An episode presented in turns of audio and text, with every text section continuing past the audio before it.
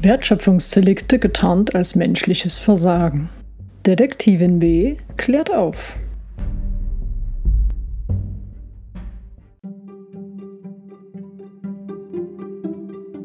Vierter Fall. Früher durften wir noch. Wie gut gemeinte Umstrukturierung Verantwortungsübernahme verhindert. Teil 2. Heute eine Tandemermittlung. Inspektor B und Detektivin W sind dem wahren Täter gemeinsam auf der Spur.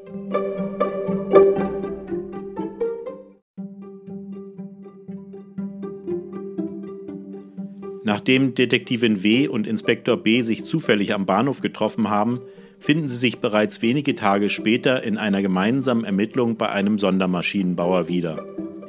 Die Geschäftsführerin des Unternehmens hat die Brisanz des Wertschöpfungsverbrechens deutlich gemacht. Kunden sind unzufrieden und rufen nicht nur sie, sondern auch ihren Vorgänger, der gleichzeitig ihr Vater ist, an, um sich zu beschweren.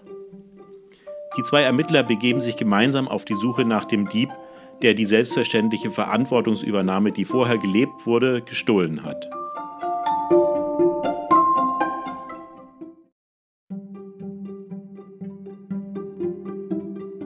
Nachdem Inspektor B der Geschäftsführerin mitgeteilt hat, wie sie vorgehen möchten, hat sie den Auftrag erteilt. Es war für sie sehr gut nachvollziehbar, dass die beiden jetzt verschiedene Interviews und Analysen durchführen werden, um Licht ins Dunkle zu bringen. Zuerst spricht Detektivin W mit einer Gruppe aus Monteuren. Inspektor B organisiert hierfür den Termin. Das Gespräch fand in einer gemeinsamen Webkonferenz statt und hat die Detektivin erstmal ganz vorgestimmt. Die Kollegen waren sehr redselig. Nun ist es an der Zeit, ihre Beobachtungen und Erkenntnisse aus dem Gespräch mit Inspektor B zu teilen. Detektivin W ruft ihn dazu an. Na, wie waren deine Gespräche? Haben sich die Kollegen gut eingebracht und hast du schon eine Idee, wer der Täter sein könnte? Ja, war ganz interessant. Spannend fand ich, dass sie früher, also vor dieser Strukturveränderung, sich einfach schnell zusammengestellt haben, wenn sie auf irgendein Thema gestoßen sind, wo sich ein Einzelner nicht mehr so richtig helfen konnte. Sie haben davon berichtet, dass manchmal eine Anlage, wenn sie demontiert wurde, plötzlich anders aussah, als es erwartet wurde. Das heißt, sie mussten plötzlich viel mehr reparieren, andere Teile einbauen, zusätzliche anfertigen. Naja, und dann brauchten sie eine neue Idee, um die Funktionstüchtigkeit herzustellen, die der Kunde braucht. Tja, und dafür gibt es keine Planung oder sowas. Naja, und früher haben sie spontan gemeinsam in der Montage darüber gebrütet, wie sie das jetzt gut lösen können, und dann haben sich halt Ideen gezeigt. So konnten sie ziemlich schnell mit der Überraschung umgehen. Die beste Idee hat sich dann irgendwie durchgesetzt. Da die Meister nicht greifbar waren, mussten sie eh selbst entscheiden, damit der Kunde seine Anlage pünktlich bekommt. Ja, okay. Und hast du sie auch nochmal gefragt, wie das denn jetzt heute vonstatten geht um irgendwie ein Gefühl dafür zu bekommen, was denn jetzt anders ist als früher? Ja, naja. Also was Sie schon sehen, ist, dass sich die Art, wie Sie in solchen Situationen in der Gruppe miteinander sprechen, irgendwie verändert hat. Jetzt gibt es ja plötzlich diesen Projektverantwortlichen und irgendwie spielt er sich plötzlich als Entscheider auf. Damit sind die Ideen auch nicht mehr so geflossen und gefühlt hat sich nicht mehr die beste Idee durchgesetzt. Naja, und das frustriert die Monteure halt. Ja, klar, verstehe ich. Und hast du auch noch mit einem Projektverantwortlichen gesprochen? Ja, mit einem. Naja, der fühlt sich aktuell irgendwie auch nicht so wohl. Irgendwie haben sie früher im Team besser zusammengearbeitet, sagt er. Ihm fällt auf, dass er seinen Kollegen diese Lösungsideen viel mehr aus der Nase ziehen muss. Und das findet er ziemlich doof. Ja, das glaube ich. Dass die da alle genervt sind, das ist ja ziemlich gut nachvollziehbar auf jeden Fall, ja. Hm. Naja, durch die neue Struktur diskutieren sie weniger lang, weil ja der Projektverantwortliche eine schnelle Entscheidung herbeiführt. Entweder macht er das im Konsens mit allen oder er entscheidet einfach selbst, wenn ihm das zu lange dauert. Okay, das heißt jetzt, Sie haben zwar jetzt schnellere Entscheidungen, aber wenn sich die Monteure nicht mehr wie früher einbringen können, ist ja die Wahrscheinlichkeit ziemlich groß, dass es nicht mehr die besten Lösungen sind, die Sie da jetzt finden, oder? Okay, na klar. Dann ist auch klar, warum der Kunde anruft und unzufrieden ist. Ja, das, das klingt tatsächlich so, als hätten sie versucht, an Stellen effizienter zu werden, wo eigentlich die beste Idee, also eher die Effektivität wichtiger ist als die Effizienz. Ja, darüber habe ich auch schon nachgedacht.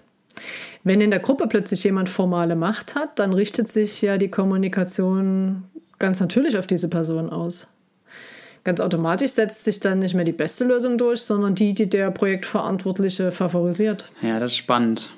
Doch, ich finde, wir sollten ja jetzt nicht zu schnell Schlussfolgern. Du weißt ja, uns fallen diese Strukturmuster immer sofort ins Auge. Aber wir sollten schon noch mal mein Gespräch mit den Meistern abwarten und unsere Hypothesen dort mit denen abgleichen. Okay, alles klar. Ja, der Termin ist ja schon morgen. Also ich würde sagen, wir treffen uns dann am Mittwoch und ich schicke dir dann gleich einen Kalendereintrag dafür. Okay, wunderbar. Mach's gut, ciao. Prima, ciao. Inspektor B hat mit den beiden Meistern jeweils in einem Einzelgespräch gesprochen, um ihre Sicht auf die Entwicklung seit der Umstrukturierung zu erfahren. Einige Dinge waren für ihn Bestätigung. Es gab auch etwas, was ihn stutzig gemacht hat. Das Telefon klingelt. Detektivin W nimmt ab. Hallo, Inspektor B.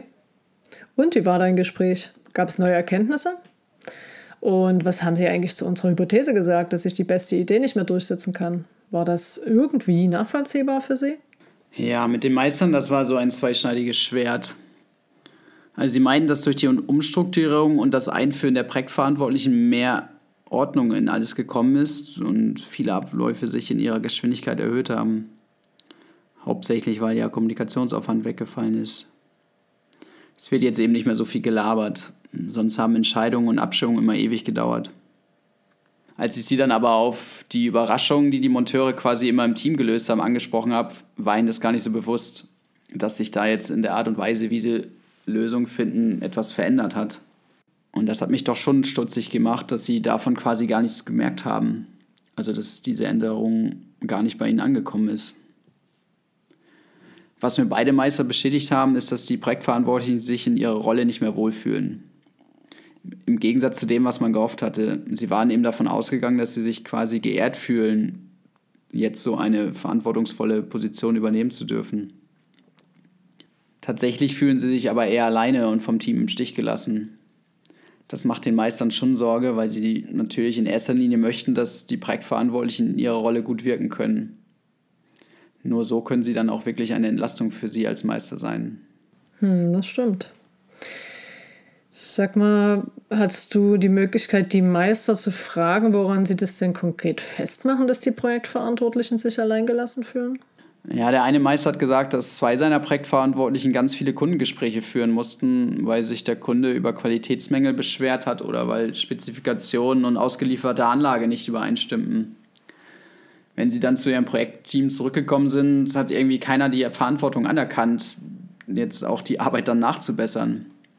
Stattdessen haben sie die Aufgabe, das Kundenproblem zu lösen, irgendwie komplett bei den Projektverantwortlichen gesehen. Das fand ein Projektverantwortlicher, der mit den Meistern darüber gesprochen hatte, sehr, sehr komisch, weil er sich so ein bisschen wie so ein Feind gefühlt hat. So als ob er plötzlich den Kollegen etwas Böses will, obwohl sie ja früher super zusammengearbeitet haben. Hm, komisch. Also irgendwie klingt das fast so, als wäre eine funktionierende Mannschaft in zwei gerissen worden durch diesen Eingriff in die Struktur. Vielleicht sind die handelnden Personen plötzlich von inneren Konflikten belastet, die sie dann durch solch ein Abgrenzungsverhalten zu lösen versuchen. Naja, gut, dass so eine Umstrukturierung immer auch Unruhe zwischen den Menschen erzeugt, das ist ja ganz normal. Was mich aber eher stutzig gemacht hat, war dieser extreme Bezug der Meister zu ihren Projektverantwortlichen und das bei gleichzeitiger Distanz zu den Monteuren. Es scheint mir fast so, als würde die neue Ebene dazu führen, dass dadurch ein größerer Abstand zu Kunden und auch zueinander erzeugt wird, obwohl sie ja eigentlich fördern soll, schneller und besser zusammenzuarbeiten. Gut, also ich habe verstanden, dass die Meister bestätigen, dass sich Effizienzgewinne durch die neue Struktur ergeben. Gleichzeitig haben sie Bedenken zum Miteinander und den Auswirkungen auf einzelne Personen. Gab es denn auch Aussagen zur konkreten Wertschöpfung bzw. zu den Problemen, die sich jetzt mit den Kunden häufen? Nee, also nicht so richtig. Also mir kommt es fast so vor, als würde dieser ganze Konfliktherd, auf den wir gerade schauen, extrem stark nach innen referenziert sein.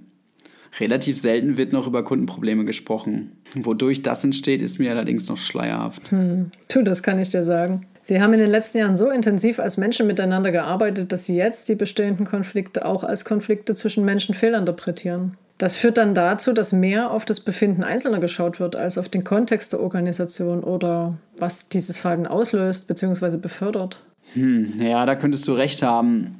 Dann lass uns doch mal auf den Sinn im Unsinn schauen. Warum macht es Sinn, dass ich mich als Monteur zurückhalte und die Arbeit, das Kundenproblem zu lösen, zum Projektverantwortlichen schiebe? Naja, du hältst damit die implizite oder sogar explizite Regel ein, dass die Verantwortung für den Projekterfolg jetzt beim Verantwortlichen des Projektes liegt. Hm. Um das zu überprüfen, brauchen wir mal das Organigramm, die Rollenbeschreibung sowie definierte Schnittstellen zwischen Projektverantwortlichen, Monteuren und Meistern in Bezug auf die Wertschöpfung. Ja, das ist kein Problem. Die Unterlagen kann ich besorgen und wir können sie ja dann beim nächsten Mal zusammen befragen. Beiden Ermittler sind in Fahrt und stolpern beim gemeinsamen Denken über eine weitere wichtige Frage. War das Schaffen einer neuen Führungsebene irgendwie durch etwas begründbar, das für den Kunden einen Nutzen hat? Schnellere oder bessere Ergebnisse zum Beispiel. Detektivin W vermutet hier eine Denkfalle, in die Unternehmen bei der Organisationsgestaltung leider viel zu oft tappen. Ja, also ich kann mir schon vorstellen, dass durch die neue Führungsebene Vorteile für den Kunden entstehen sollten.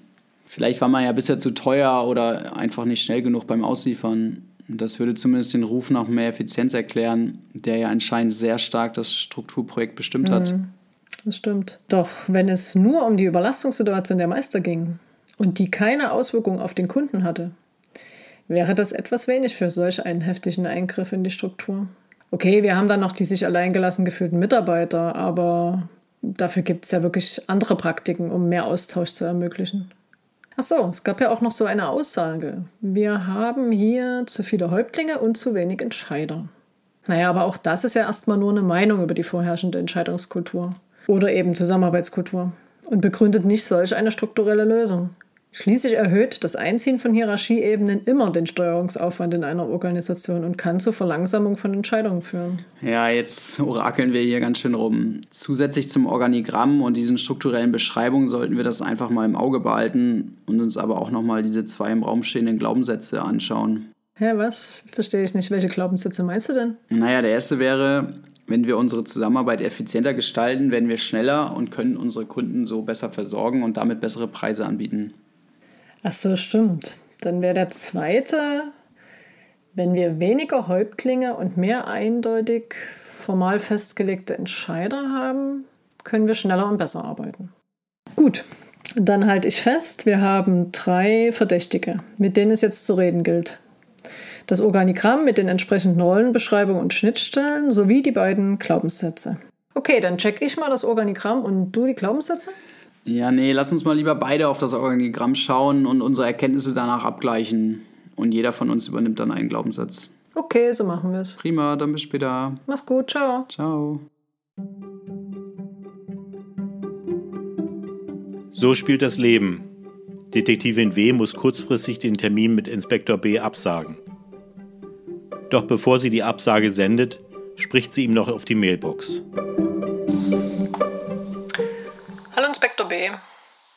Meine wichtigsten Erkenntnisse zur Analyse des Organigramms und der neuen Schnittstellen hm, heute mal in der Form. So kannst du, wenn du willst, schon mal damit weiterdenken. Also, ich habe mir das Organigramm angeschaut und habe verstanden, dass die Projektverantwortlichen eine eindeutige Projektzuordnung haben.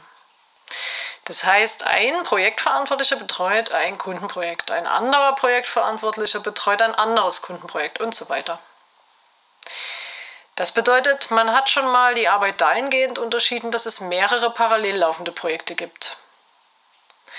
Was ich dann verstanden habe, ist, dass jeder Projektverantwortliche auf die gesamte Mannschaft der noch verbleibenden Monteure für die Projekte zurückgreift. Die Monteure sind also in unterschiedlichen Projekten aktiv, wahrscheinlich je nach Verfügbarkeit oder Spezialexpertise oder sowas. Detektivin W. entwickelt Ableitungen zu den Auswirkungen auf die Beziehung der Meister zum eigentlichen Kundenprojekt.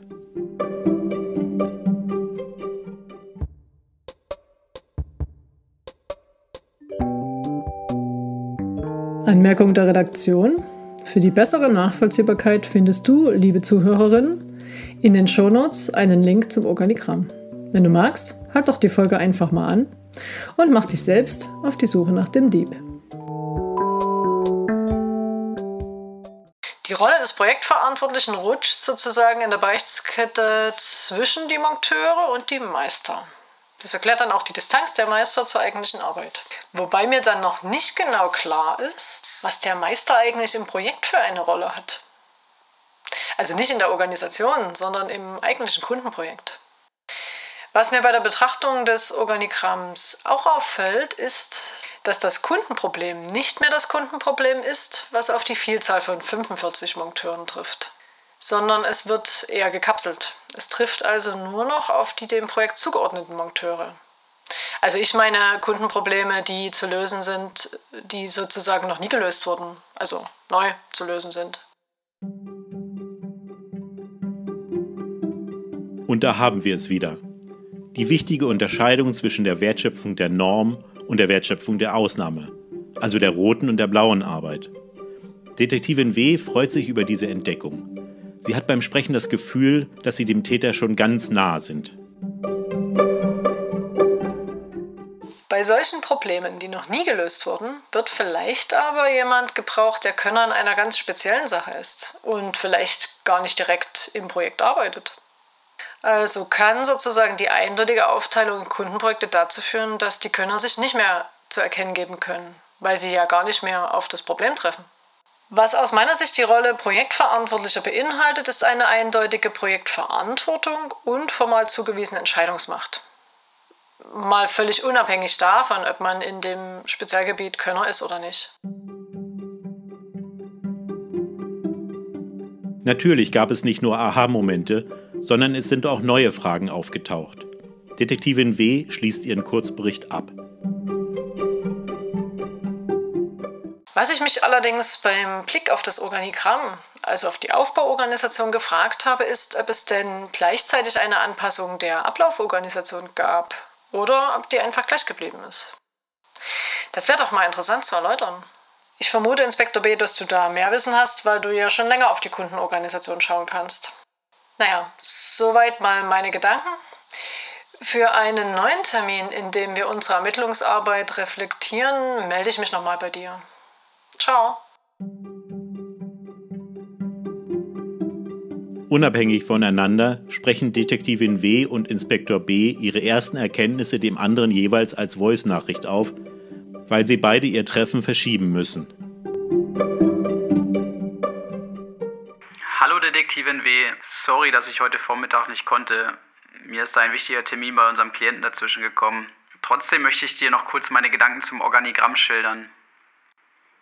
Was mir erst einmal auffällt, ist es, dass es ja nun eine Ebene zwischen den Meistern und den Monteuren gibt. Das heißt, die Meister sind nun noch weiter von den Monteuren weg. Das haben die Monteure ja bisher immer explizit beklagt. Allerdings fällt es den Meistern jetzt leichter, ihren Laden in den Griff zu bekommen, da sie nicht mehr diese riesige Führungsspanne haben. Das verzeiht sich ja jetzt ganz gut auf die Projektverantwortlichen. Was geblieben ist, ist die Zuteilung der Monteure auf die einzelnen Kundenprojekte. Hier können die Projektverantwortlichen anscheinend aus dem Pool an Monteuren rekrutieren und ihr bestes Team für jedes Projekt zusammenstellen. Und da sehe ich dann auch schon einen möglichen Dieb. Wo sich vorher die Teams selbst organisiert gebildet haben, weil die Meister einfach zu weit weg waren, um darauf Einfluss zu nehmen, werden die Teams jetzt durch formale Macht zusammengestellt sprich entweder vom Projektverantwortlichen rekrutiert, in Anführungsstrichen, oder eben vom Meister zugeteilt. Damit erleben die Monteure eine neue Fremdbestimmung in ihrer Arbeit. Inspektor B ist selbst überrascht über seine Wortwahl. Doch klar ist, wenn die Fremdbestimmung zunimmt, nimmt die Eigenverantwortung ab. Um das zu vermeiden, müsste man in einen gegenseitigen Aushandlungsprozess gehen. Inspektor B verwirft den Gedanken und fährt in seinem Bericht fort. Die Moteure sind also ziemlich fest den Projekten zugeordnet und der Projektverantwortliche entscheidet immer öfter selbst. Das deckt sich mit der Aussage der Monteure, die erzählt haben, dass die Projektverantwortlichen immer öfter das letzte Wort haben. Wenn man als Teammitglied natürlich immer wieder erlebt, dass die eigenen Ideen, die sich ja vorher immer gut durchsetzen konnten, überstimmt werden, hätte ich als Monteur irgendwann auch keinen Bock mehr, mich aktiv einzubringen. Und dann ist sie futsch, die ganze natürliche Verantwortungsübernahme. Ja, so viel erstmal von mir. Ich finde, wir sollten uns noch einmal zusammen telefonieren. Mach gerne einen Vorschlag. Ich freue mich drauf. Als beide am Abend ihre Mailbox abhören, sind sie erstaunt, wie ähnlich und doch verschieden sie auf diese formal festgeschriebene Struktur blicken. Das ist Anlass für ein Telefonat. Beide prüfen in ihren Kalendern die Terminsituation und senden sich gegenseitig Vorschläge zu.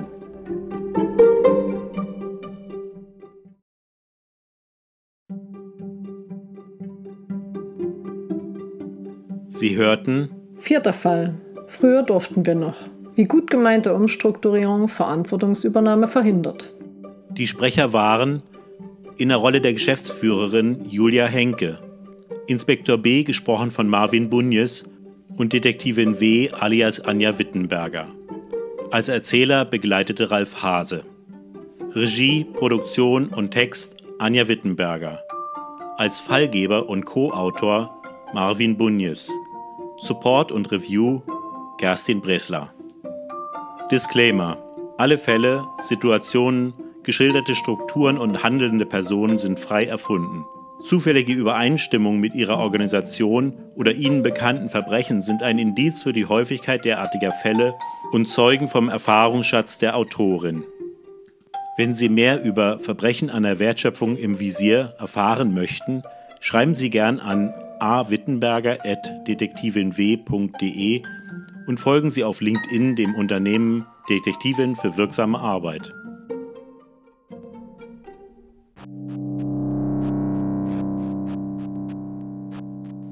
Danke fürs Dabeisein bei meinen Ermittlungen als Detektivin W. Ich freue mich natürlich über eine Bewertung meines Podcasts. Das hilft mir für die Produktion.